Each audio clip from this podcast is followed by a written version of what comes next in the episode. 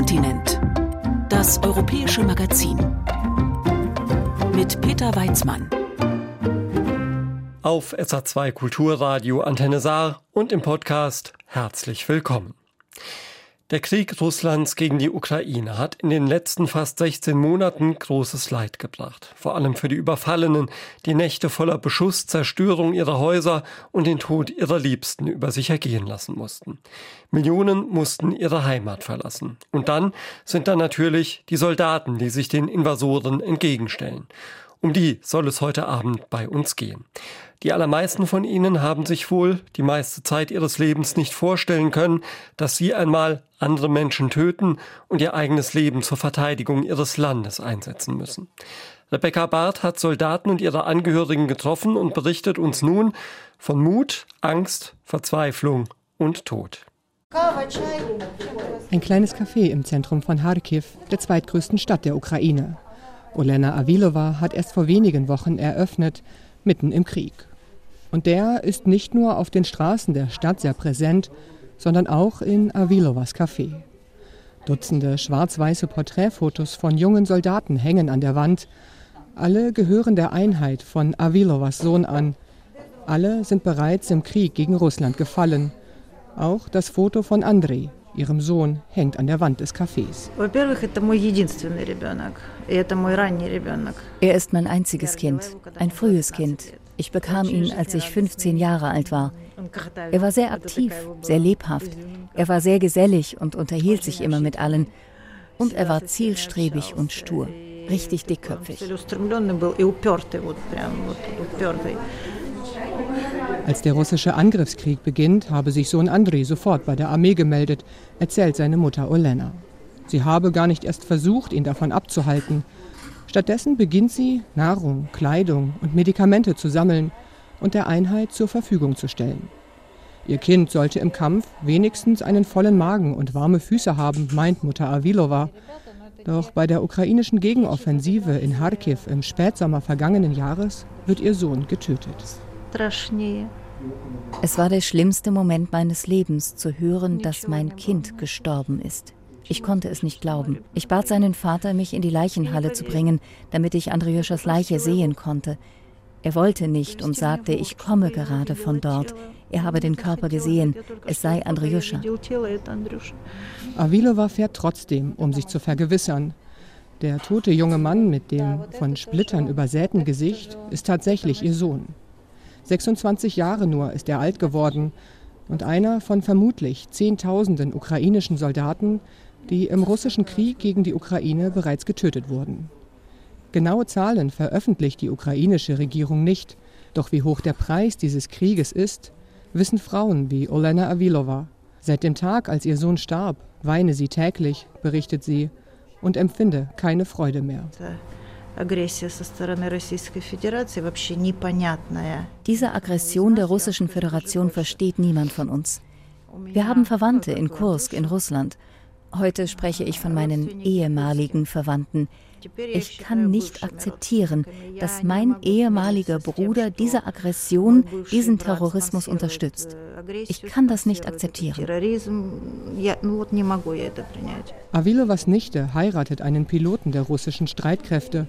Während russische Truppen Kharkiv zu Kriegsbeginn mit Raketen und Artillerie beschießen, habe der russische Pilot ihr erzählt, in Wahrheit seien es ukrainische Flugzeuge die die eigene Zivilbevölkerung beschießen.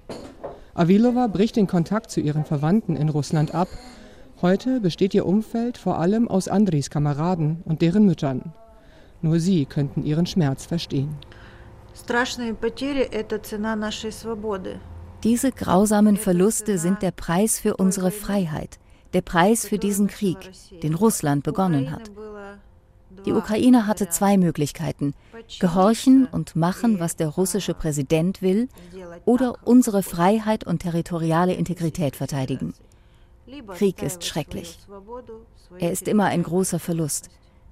Aber er ist der Preis für die Freiheit, die wir verteidigen, für die wir stehen.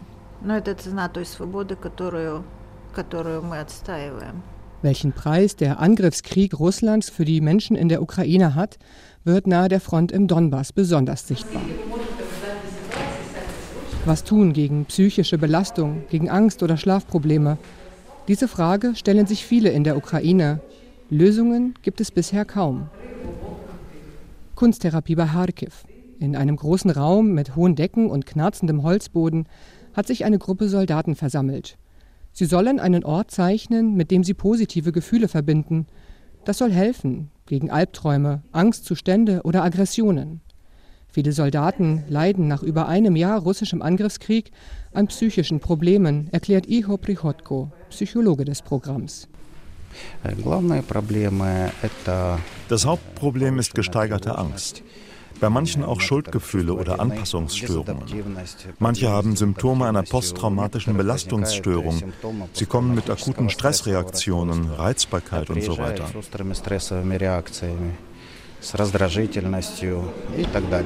Auf dem weitläufigen Gelände einer Kuranstalt nahe der ostukrainischen Stadt Kharkiv wird nicht nur Kunsttherapie angeboten.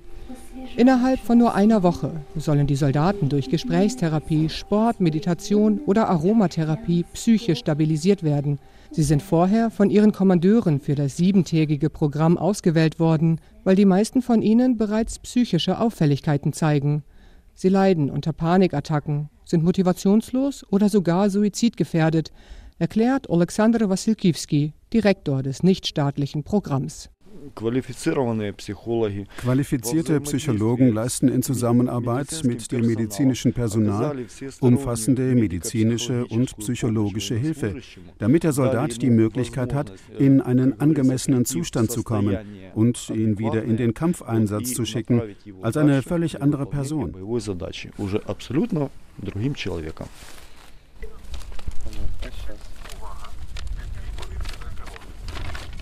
Viele der Männer sind seit Kriegsbeginn ohne Pause an der Front. Seit über einem Jahr haben sie ihre Frauen und Kinder nicht mehr gesehen. Manche Familien sind zerbrochen. Normalerweise durchlaufen die Soldaten Rotationen, bleiben für einige Wochen an der Front und werden dann ausgetauscht. Aber seit Beginn des russischen Angriffskriegs ist nichts mehr normal in der Ukraine. Es werden so viele Männer im Kampf benötigt, dass Pausen kaum möglich sind. Und so werden auch psychisch stark belastete Menschen weiterhin in den Kampf geschickt.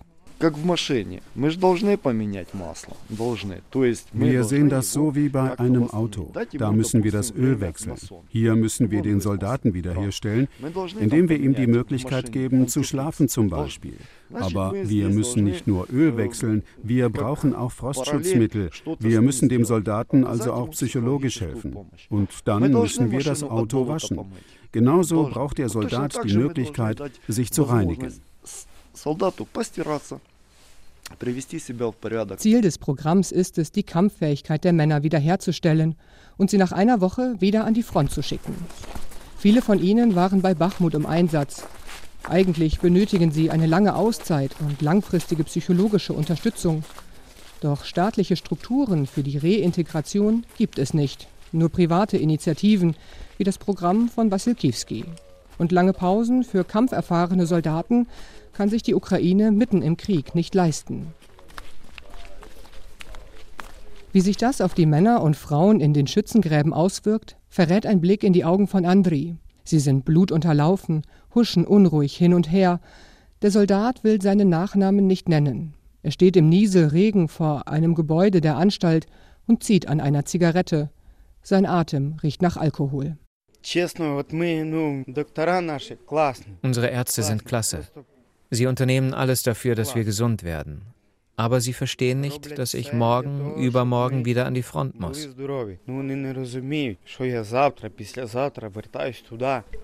Alkohol ist in der Klinik nicht gerne gesehen, aber auch nicht streng verboten. Direktor Alexander Wassilkiewski, der das Gespräch verfolgt, versucht zu erklären, Andrei sei gar nicht betrunken. Es seien vielmehr die Medikamente, die nach Ethanol riechen würden. Doch André macht keinen Hehl daraus, dass er Albträume und Angstzustände versucht, in Alkohol zu ertränken. Er sei froh, an dem Programm teilnehmen zu können, fügt er noch hinzu. Eine Woche lang habe er nun ein weiches, trockenes Bett, eine Dusche und regelmäßige Mahlzeiten. Und draußen sehe er Bäume und Pflanzen statt Tod und Verderben.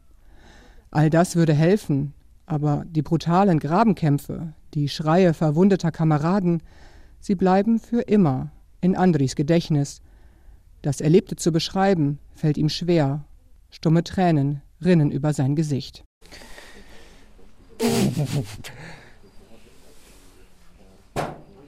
Що ми бачимо там?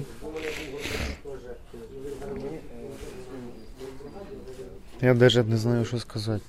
Ich weiß gar nicht, was ich sagen soll. Ich weiß es wirklich nicht. Eine Sache vielleicht. Der Siversky Donetsk, der Fluss. Ab Bilohorivka war er voller Leichen. Das kann ich sagen. Ich weiß nicht, wie die Menschen da Wasser trinken, woher sie das bekommen. Da steht auch genau die Wasserpumpe. Es waren unsere Leichen.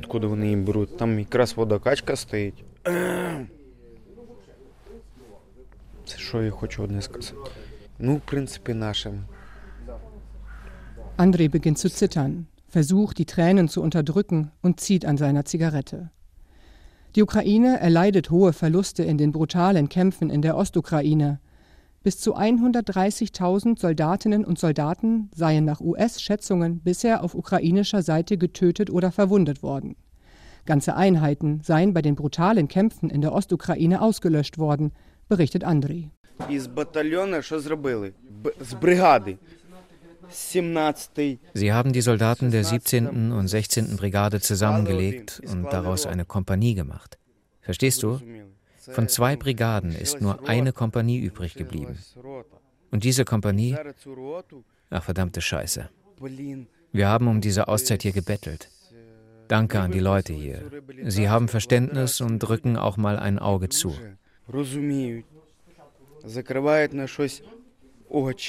Ein Gespräch mit Andri und seinen Kameraden fällt schwer. Die Männer wirken fahrig, können ihre Gedanken kaum ordnen, haben ihre Emotionen nur schwer unter Kontrolle, schwanken zwischen Wut, Verzweiflung und Tränen. Die Psychologen in der Harkiver Kuranstalt behandeln Soldaten aus unterschiedlichen Bereichen der Armee. Die Besatzung eines Panzers zeige andere psychische Probleme als ein Drohnenpilot, Artillerist oder Infanterist. Besonders die Infanterie hat sehr engen Kontakt mit den verfeindeten russischen Truppen, erklärt Direktor Alexander Wassilkiewski. Es gibt auch Fälle von Faustkämpfen. Danach bricht die Psyche. Denn eine normale Psyche erträgt Mord nicht. Du tötest mit deinen eigenen Händen, mit einem Messer oder einer Schaufel, oder du erschießt jemanden aus nächster Nähe. Ein normaler Mensch erträgt das nicht.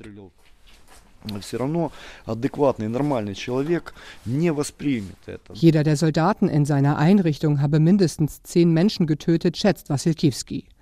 Die Reintegration dieser Männer und Frauen in die Gesellschaft wird für die Ukraine eine große Herausforderung, wenn der Krieg einmal vorbei ist. Besonders das soziale Umfeld und auch die wirtschaftliche Situation könnten dabei entscheidende Faktoren sein, meint Wassilkiewski. Denn wer Arbeit habe, fühle sich gebraucht und habe eine sinnvolle Aufgabe, der er nachgehen könnte.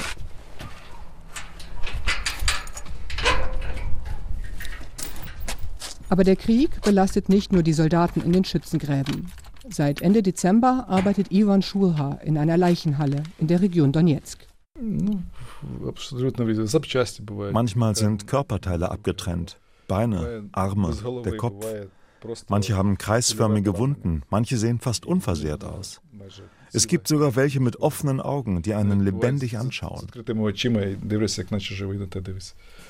Schulha ist eigentlich ein Militärsanitäter. Zurzeit aber nimmt er die Körper getöteter Soldaten und Zivilisten entgegen. Er versucht, die Menschen zu identifizieren, damit ihre Angehörigen sie begraben können. Jedes Mal, wenn er den gefliesten Raum der Leichenhalle betritt, zündet er zuerst eine Kerze an – obwohl Schulha erst seit kurzer Zeit hier arbeitet, hat ihn die Arbeit verändert. Am Anfang war es sehr schwierig, mit all dem klarzukommen, mit den Gerüchen, dem Würgereiz. Und wenn man schlafen geht, hat man alles vor Augen. All die Verletzungen, die abgerissenen Gliedmaßen. Aber jetzt sind die Emotionen abgestumpft. Es ist einfach Arbeit. Ich habe mehr Mitleid, wenn die Verwundeten noch leben, wenn sie stöhnen, das sieht alles schlimmer aus als ein toter Körper.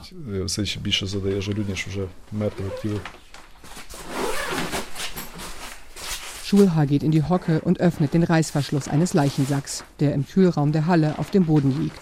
Darin liegt der bleiche Körper eines etwa 40 bis 50 Jahre alten Soldaten noch in Uniform. Сильно побили артерії. І він стік кров'ю, тому він такий білий. Die Arterien wurden schwer verletzt, er ist verblutet. Deswegen ist er so weiß. Beinahe teilnahmslos blickt Schulhaar auf den Körper. Dann schließt er den Sack wieder. Nur selten hat er Kontakt zu den Angehörigen der Getöteten und darüber ist er froh. Aber manchmal müssen Bekannte oder Verwandte kommen, um die Toten zu identifizieren. Schulhaar hilft der Glaube an Gott durch diese Zeit. Wann immer er die Möglichkeit hat, spricht er auch mit den Soldaten. Reden und ein tiefer Glaube sei das Einzige, das durch die aktuelle Situation helfe, meint Schulhaar. Alle hier sind müde. Die Menschen sind schon seit einem halben Jahr in dieser Hölle. Und zurzeit setzt der Gegner viele Drohnen ein, mit denen sie Gas abwerfen. Sie räuchern die Stellungen aus. Und wenn die Soldaten dann rausrennen, werfen sie eine zweite Granate, die dann explodiert. Wenn die Soldaten zu ihren Stellungen aufbrechen, verabschieden sie sich von ihrem Leben. Sie gehen in den fast sicheren Tod.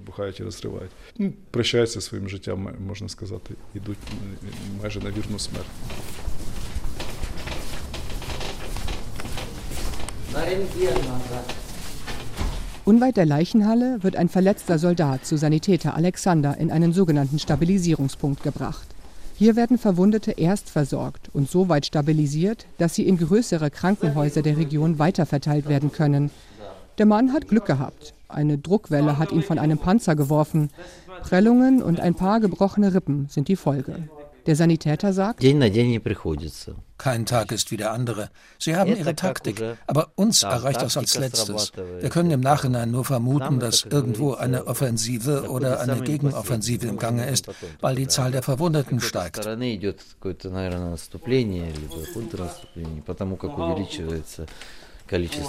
Es ist ein ruhiger Tag, aber Alexander sieht müde aus. Das Team arbeitet zwölf Stunden Schichten, oft auch länger, wenn viel zu tun ist. Eigentlich unterrichtet Alexander Medizin und Chemie. Aber seit einem Jahr versucht er, Verwundeten das Leben zu retten. Besonders schlimm sei es für ihn, wenn er Kinder behandeln müsse, sagt er. Seine eigenen hat er seit über einem Jahr nicht mehr gesehen. Es ist ein Leben getrennt von der Familie. Alles in Ordnung. Wir erzählen nie etwas.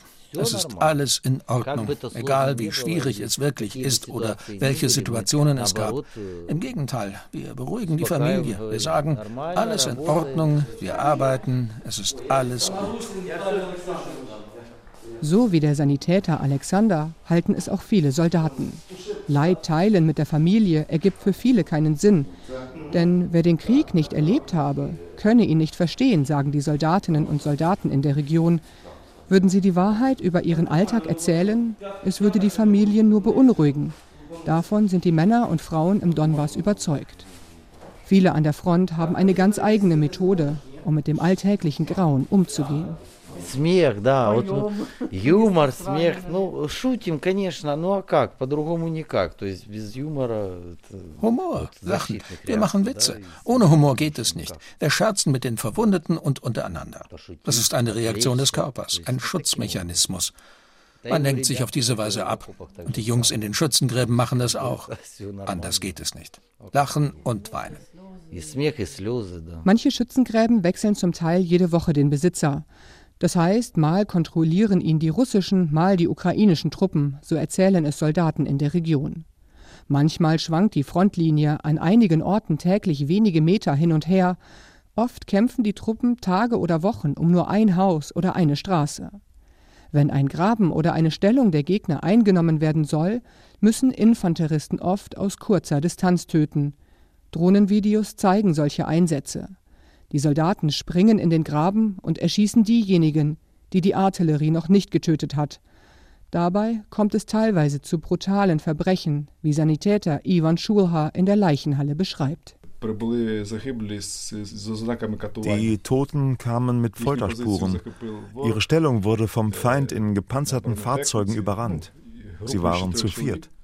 Die Kräfte waren ungleich. Die Russen haben die Stellung eingenommen und die ukrainischen Soldaten gefoltert, die Zunge herausgeschnitten, die Kehle durchgeschnitten. Sie waren gefesselt. Der zweite hatte eine Stichwunde an der Wirbelsäule.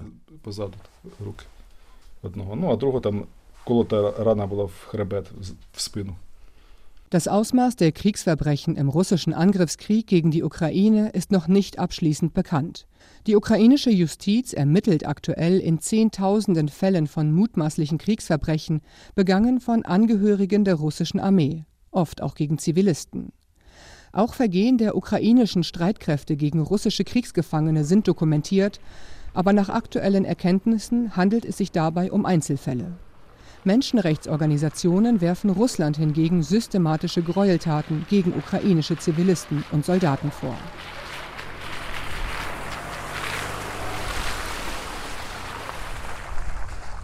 Wenige Kilometer von der Leichenhalle in der Region Donetsk entfernt macht sich ein Soldat mit dem Decknamen Kurt auf den Weg Richtung Bachmut. Seit neun Jahren sind die brutalen Grabenkämpfe seine Lebensrealität. Jahrelang war Kurt Scharfschütze nun führt er ein mobiles Einsatzkommando. Auf Menschen zu schießen sei kein Problem mehr, sagt Kurt. Uns stehen keine Menschen gegenüber. Das sind Bestien, die hierher gekommen sind, um zu rauben, zu töten, zu vergewaltigen. Für mich sind das keine Menschen, nur Ziele, die ich vernichte. Wie viele Menschen Kurt getötet hat, weiß er nicht. Und es ist auch keine Frage, die ihn interessiert. In neun Jahren Krieg habe er fünf Kameraden seiner Einheit verloren. Im Vergleich zu den hohen Verlusten anderer Einheiten klingt das wenig. Aber für Kurt ist der Tod jedes einzelnen Kameraden schmerzhaft, erzählt er. Wenn ich einen Kämpfer verliere, schmerzt das sehr, als hätte ich einen Teil von mir verloren. Aber es vergeht etwas Zeit und man versteht, dass man weitermachen muss. Und du verstehst, dass dieser Tod nicht umsonst gewesen ist. So sollte es wohl sein. Hinzu kommen Schicksal und die Umstände. Es gibt nichts, was du dagegen tun kannst. Trotz neun Jahren Krieg glaubt Kurt, problemlos in die Zivilgesellschaft zurückkehren zu können. Viele Männer haben zunächst Probleme, sich in einem zivilen Leben wieder zurechtzufinden. Wir haben bei Nikolaev gekämpft, bei Cherson, bei Donetsk. Keine Rotationen, keine Ablösung, keine Erholung, keine Psychologen. Nichts. Was glauben Sie, was aus uns wird? Das sagt Andriy Nemtsev. Der Panzerkommandeur liegt in einem Krankenbett in der Region Donetsk. Jeden Tag kommt er hierher, um eine Infusion zu erhalten. Sie soll gegen die starken Kopfschmerzen helfen, Folge eines schweren Schädelhirntraumas, ausgelöst durch die Druckwelle einer Explosion. Eine typische Verletzung für Soldaten. In sehr schweren Fällen kann sich eine solche Verletzung auch auf die Persönlichkeit der Betroffenen auswirken. Emotionen zu kontrollieren fällt dann schwer. Die betroffene Person ist leicht reizbar. Über die Zeit nach dem Krieg macht sich Nemzew allerdings keine Illusionen. Я вже три рази після війни був. Ich bin schon dreimal aus dem Krieg heimgekehrt. Ich weiß, wie das ist. Du kommst als Held und dann zeigt sich, dass dich niemand braucht. Es werden Vergünstigungen versprochen, aber es gibt keine und es wird auch keine geben. Absolut niemand braucht dich und deine Probleme. Wie Kurt kämpft auch Nemzew schon seit 2014 für die ukrainische Armee. Schon vor einigen Jahren wurde bei ihm eine posttraumatische Belastungsstörung festgestellt. Hinzu kommt das Schädelhirntrauma. Sechs davon hat Nemzew in neun Jahren Krieg erlitten. Viele Mediziner meinen, ein Soldat mit derartigen Verletzungen sollte nicht mehr an die Front geschickt werden. Doch Nemzew hat keinen Ort mehr, an den er zurückkehren könnte. Seine Frau ist vor einigen Jahren verstorben, sein Sohn kämpft in einer anderen Einheit, und verstanden fühlt er sich nur von seinen Kameraden. Die die Jungs, die hier in den Schlachten waren, die wissen, wie es ist. Mit denen kann ich normal reden. Wir verstehen einander. Jeder, der das gesehen hat, versteht es. Wer es nicht gesehen, nicht gefühlt hat, dem kann man es mit Worten nicht erklären. Nemzew sagt, er schenke dem Grauen keine Beachtung mehr. Für ihn sei ein Kampfeinsatz wie zur Arbeit fahren. Будеш дуже близько брати до серця, не витримаєш. Wenn du dir das zu sehr zu Herzen nimmst, dann hältst du es nicht aus. Viele Jungs sind jetzt in der Psychiatrie, weil sie es nicht ertragen. Wenn dir der Tod der Leute zu nahe geht, dann hältst du nicht lange durch. Dann liegst du bald neben ihnen. Das ist ein Schutzmechanismus. Wir können keine normalen Menschen mehr sein. Wir werden nicht mehr wie ihr. Niemals.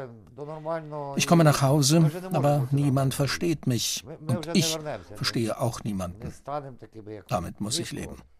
Я приїжджаю додому, мене ніхто не розуміє, я нікого не розумію. Приблизно так. Все, нам з цим жити. Rebecca Barth hat aus der Ukraine berichtet, wo ihr ukrainische Soldaten von ihren Erlebnissen und ihren Problemen berichtet haben. Hier ist Kontinent, das europäische Magazin auf SA2 Kulturradio und Antenne Saar. Heute Abend mit einem Blick in die Ukraine. Der Hauptbahnhof in Kiew ist einer der wichtigsten Bahnhöfe im Land. Vor der russischen Invasion sind hier jedes Jahr mehrere Millionen Menschen mit dem Zug angekommen oder abgefahren. Aber auch jetzt im Krieg ist der Bahnhof weiterhin ein wichtiges Drehkreuz, vor allem für Rückkehrer und für Soldaten.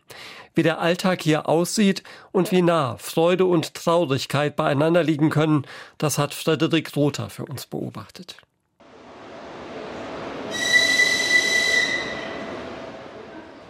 Ein früher Donnerstagmorgen am Kiewer Hauptbahnhof. In dem wuchtigen Bahnhofsgebäude aus der Sowjetzeit ist viel los.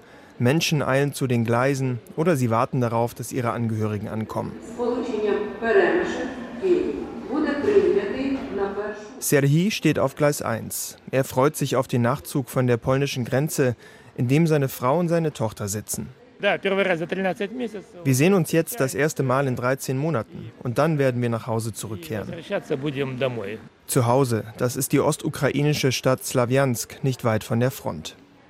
Die Zugverbindung, die Serhis Familie nutzt, ist beliebt bei Ukrainern, die geflohen sind und wieder in ihre Heimat zurückkehren. Dann rollt der Zug langsam in den Bahnhof ein, einige Minuten zu früh, nach neun Stunden Fahrt. Viele Menschen auf dem Gleis rennen dem Zug entgegen, halten Blumen für ihre Angehörigen in den Händen. Auch Serhi läuft zügig zu dem Wagen, in dem Frau und Tochter sitzen. Als die Tür aufgeht, sehen sie sich sofort. Alle umarmen sich, Tränen fließen. Serhis Ehefrau Jefenia ist glücklich. Hallo Kiew, hallo Ukraine. Es ist sehr schön, wieder zu Hause zu sein. Dann erzählt sie, dass sie eine kleine Hilfsorganisation in Slawiansk leitet. Damit möchte sie die Stadt zu einem inklusiveren, lebenswerteren Ort machen. Ich habe verstanden, wie wichtig es ist, die Ukraine wieder aufzubauen. Die Menschen brauchen mich hier. Niemand macht das sonst für uns. Nur die Ukrainer können das Land wieder aufbauen und die Ukraine so gestalten, wie sie sie haben wollen. Deswegen komme ich nach Hause. Wir müssen alles wieder aufbauen. Slawiansk wird regelmäßig von der russischen Armee beschossen. Aber für Jefenia und Serhii ist klar, sie wollen dort erstmal weiterleben und arbeiten. Ob Krieg ist oder nicht, man muss den Menschen helfen. Der Kiewer Hauptbahnhof ist auch im Krieg ein wichtiges Drehkreuz. Hier kommen die Züge aus dem Ausland an. Westliche Politiker nutzen die Route, wenn sie zu Besuch kommen. Man kann von hier in andere Landesteile reisen und man kann, wenn man ein Kind hat und Unterstützung braucht, in die Anlaufstelle von UNICEF gehen. In einem großen Seitenflügel des Bahnhofsgebäudes betreibt das UN-Hilfswerk einen Kinderraum. Der ist warm und gemütlich, ausgestattet mit Teppichen und viel Spielzeug. Ein paar Mütter sind gekommen, ihre Babys krabbeln über den Boden, die älteren Kinder spielen Tischfußball, malen.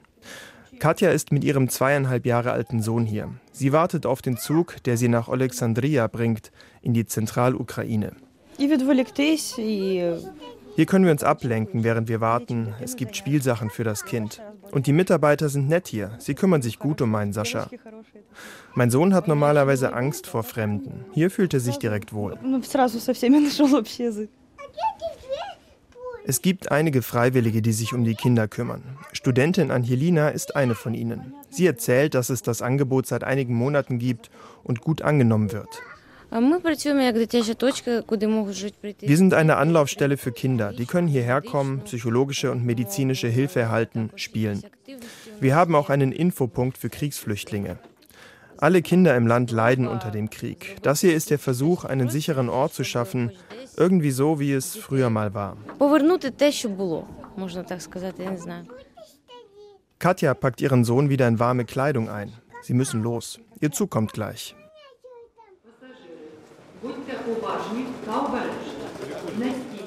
Der Hauptbahnhof ist auch ein Knotenpunkt für Soldaten. Viele sind an diesem Morgen hier in Uniform. Einige haben ihre Gewehre noch umgeschnallt. Sie kommen mit den Zügen aus dem Kriegsgebiet, weil sie Heimaturlaub haben oder medizinische Hilfe brauchen. Für andere geht es wieder in die Ostukraine, an die Front. Dazu gehört Tatjana. Sie wartet auf Gleis 3 auf den Zug nach Kramatorsk und hat gute Laune. Mir geht es super. Ich fahre mit einer sehr positiven Einstellung zurück, denn ich kenne die Leute in meiner Einheit lange. Wir dienen schon mehr als ein Jahr zusammen. Ich weiß, dass sie mich brauchen und ich brauche sie. Wir wollen arbeiten. Und wir wissen, dass jeder kleine Schritt, und sei es nur das Einsteigen in den Zug, uns dem Sieg näher bringt. Tatjana arbeitet in einer Logistikeinheit. Sie ist eine von tausenden Frauen, die sich nach der russischen Invasion den Streitkräften angeschlossen haben. Dennoch fällt sie auf unter den Männern hier mit ihren lackierten Fingernägeln, den langen Haaren und dem Optimismus. Viele Soldaten stehen rauchend am Gleis, starren ins Leere. Einige Meter neben Tatjana verabschiedet sich Juri von seiner Partnerin. Er ist vielleicht 20 Jahre alt. Ich weiß genau, was mich an der Front erwartet. Dort passiert nichts Gutes. Ich habe Angst. Einfach nur Angst. Das ist alles. Er erzählt, dass er in Kiew auf Heimaturlaub war, eine gute Zeit hatte, weil der Krieg hier kaum spürbar ist. Gleichzeitig stört ihn, dass der Alltag so normal ist. Ja, ja, sehr. Es kämpfen die, wie soll ich das sagen, die, die im Parlament sitzen und ihre Kinder, die kämpfen nicht. Die einfachen Leute kämpfen und das ist niederschmetternd. Dann muss er einsteigen. Seine Partnerin wendet sich ab, ihr Gesicht ist verweint. Im Hintergrund ertönt die klassische Musik, die bei Abfahrten gespielt wird. Dann setzt sich der Intercity nach Kramatorsk langsam in Bewegung. Frederik Rother mit Szenen vom Hauptbahnhof in Kiew. In diesen Tagen sind dort sicherlich viele Soldatinnen und Soldaten zu sehen, auch auf dem Weg zu den Kämpfen im Osten des Landes, wo derzeit ja einige Offensivaktionen gegen die russischen Besatzer laufen. Ein Problem in zurückeroberten Gebieten sind fast immer Minen. Ihnen fallen oft zurückkehrende Zivilisten zum Opfer. Minenräumer sind unterwegs, aber es gibt zu wenige von ihnen. Mark Dugge berichtet über die Arbeit der Kampfmittelbeseitiger, von denen einer nationale Berühmtheit erlangt hat. Die meisten von ihnen verrichten ihre Arbeit in Stille, ohne viel Aufhebens. Einen Minenräumer aber kennen sie in der Ukraine alle. Er heißt Patron, zu Deutsch Patrone, ein dreijähriger Jack Russell Terrier. Er hat so viele Minen ausgebuddelt, dass Präsident Zelensky ihm schon vor Monaten einen Verdienstorden verliehen hat. Er ist auf Plakaten abgebildet, wo er vor den Gefahren von Minen warnt und teilweise besucht er auch Schulen. Der Katastrophenschutz nimmt ihn gerne mit, denn gerade bei Kindern ist er ein Star. Wer läuft einen Marathon? Der Hund Patron. Wer ist cooler als ein iPhone? Der Hund Patron. Singt Arina in der Kindereinrichtung Spilno in Kiew, die von der Hilfsorganisation UNICEF betrieben wird. Hier liegt auch eine Broschüre aus, in der Patron den Kindern erklärt, wie sie sich vor Minen und Munitionsresten schützen können. Wenn du was Verdächtiges siehst, nähere dich nicht und fass es nicht an, ruft die 101. Arina greift eine kleine Schiefertafel und malt darauf eine Mine mit Kreide. Es gibt Minen, die aus dem Boden springen. Wenn ein Fahrrad über eine fährt, hat man drei Sekunden, um zu fliehen. Die Mine explodiert nach drei Sekunden. Patrons Minenkunde ist spielerische Aufklärung mit einem sehr ernsten Hintergrund. Seit der russischen Invasion sind in der Ukraine Dutzende Kinder Opfer von Minen und Munitionsresten geworden. Im ganzen Land versuchen Kampfmittelräumer genau das zu verhindern. In einem Vorort von Kharkiv streifen sie durch den Garten eines Hauses.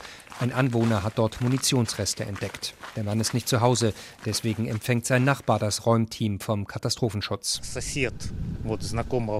Mein Nachbar wollte Brennholz holen, hier im Gestrüpp, und da sah er es liegen. Er ist dann gleich weggegangen, denn er hat verstanden, was da vor ihm lag. Er hat mich gebeten, den Räumdienst anzurufen. Die Minenräumer begutachten den metallenen grauen Gegenstand, ziehen ihn vorsichtig aus der Erde und geben dann Entwarnung. Das Raketenteil ist nicht mehr explosiv. Sie verstauen es im Lieferwagen und fahren weiter. Die Adressliste der Männer ist lang. Immer wieder rufen Menschen aus der Gegend an, weil sie verdächtige Gegenstände finden, im Garten, im Haus oder auf dem Dachboden. Wladislav Schapowal klappert mit seinen Kollegen die Orte dann ab.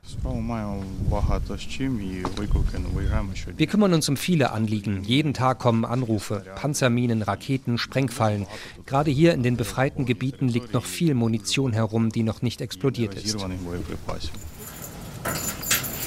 Ein paar Kilometer nördlich von Kharkiv wartet Nadja Eduardivna schon auf der Straße. Die 76-jährige Witwe besitzt hier ein Sommerhäuschen mit Garten. Sie liebt diesen ruhigen Ort, die 60 Jahre alten Apfelbäume. Wegen der russischen Besatzer konnte sie lange Zeit nicht herkommen. Als sie wieder zum Haus durfte, machte sie eine verstörende Entdeckung.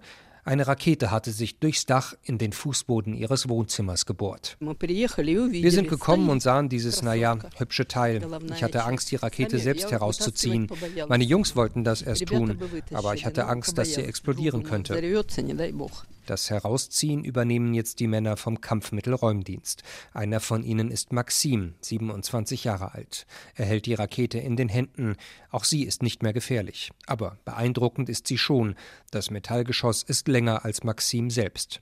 Seit sechs Jahren arbeitet er beim Kampfmittelräumdienst. Er ist keiner, der viele Worte verliert. Maxim will lieber anpacken. Wir fahren jeden Tag raus, um zu räumen. Jeder hilft in diesem Krieg auf seine Weise. Wir räumen, andere verteidigen das Land, wieder andere behandeln Leute. Aber es ist eben kein Job wie jeder andere, sondern ein hochgefährlicher und einer, für den dringend neues Personal gebraucht wird. Im Dezember hatte die Ukraine offiziell 200 Räumtrupps im Einsatz. Ende des Jahres sollen es doppelt so viele sein. Bei der Minenentschärfung helfen Armee, Polizei und Nichtregierungsorganisationen und vor allem der Katastrophenschutz. Allein er hat im vergangenen Jahr nach eigenen Angaben 320.000 explosive Gegenstände entdeckt und entschärft. Besonders betroffen sind die Gebiete, die die Ukraine zurückerobern konnte, etwa die Regionen Kharkiv oder Cherson. Nach der Armee sind die Sprengstoffexperten vom Katastrophenschutz oft die ersten, die diese Gebiete betreten. Kostjantin Lavko ist einer von ihnen. Er kommt aus Romny, gut 200 Kilometer östlich von Kiew. Vor dem Abzug haben die Besatzer oft noch Minen gelegt, auch Strom, Gas oder Mobilfunkanlagen mit Sprengstoff versehen. Kostjantin muss diese kritische Infrastruktur wieder sicher machen. Ein gefährlicher Job. Ich liebe damit. Ich mag es zu reisen. Ich kann nicht an einem Ort bleiben. Ich mag diesen Beruf, den Menschen zu helfen und gehe gern mit Risiken um. Offen gesagt kann ich mir ein Leben ohne das gar nicht mehr vorstellen. Dass immer wieder Kollegen bei ihrer Arbeit teils schwer verletzt werden oder sogar ums Leben kommen, das ist Kostjantin bewusst. Angst mache ihm das aber nicht. Man muss Wissen und Fingerspitzengefühl haben und intuitiv vorgehen können. 90 Prozent der Menschen, die durch Explosionen verletzt und getötet werden, haben bestimmte Sicherheitsregeln missachtet. Nur bei 10 Prozent waren die Unfälle nicht zu verhindern. Es braucht einfach viel Erfahrung. Auf Konstantin, auf seine Kollegen und auch auf den Spürhund Patron wartet noch viel Arbeit. Denn in rund 40 Prozent des Territoriums der Ukraine sollen derzeit explosive Gegenstände verstreut liegen. Eine Gefahr, die die Ukraine noch Jahre beschäftigen wird, wahrscheinlich sogar Jahrzehnte. Mark Dugge hat über die ukrainischen Minenräumer berichtet. Für Kontinent, das europäische Magazin auf SA2 Kulturradio und Antenne Saar. Für heute verabschiede ich mich. Mein Name ist Peter Weizmann. Diese und viele andere Ausgaben von Kontinent gibt es zum Nachhören als Podcast und den finden Sie unter anderem in der ARD Audiothek. Haben Sie noch einen angenehmen Abend. Tschüss.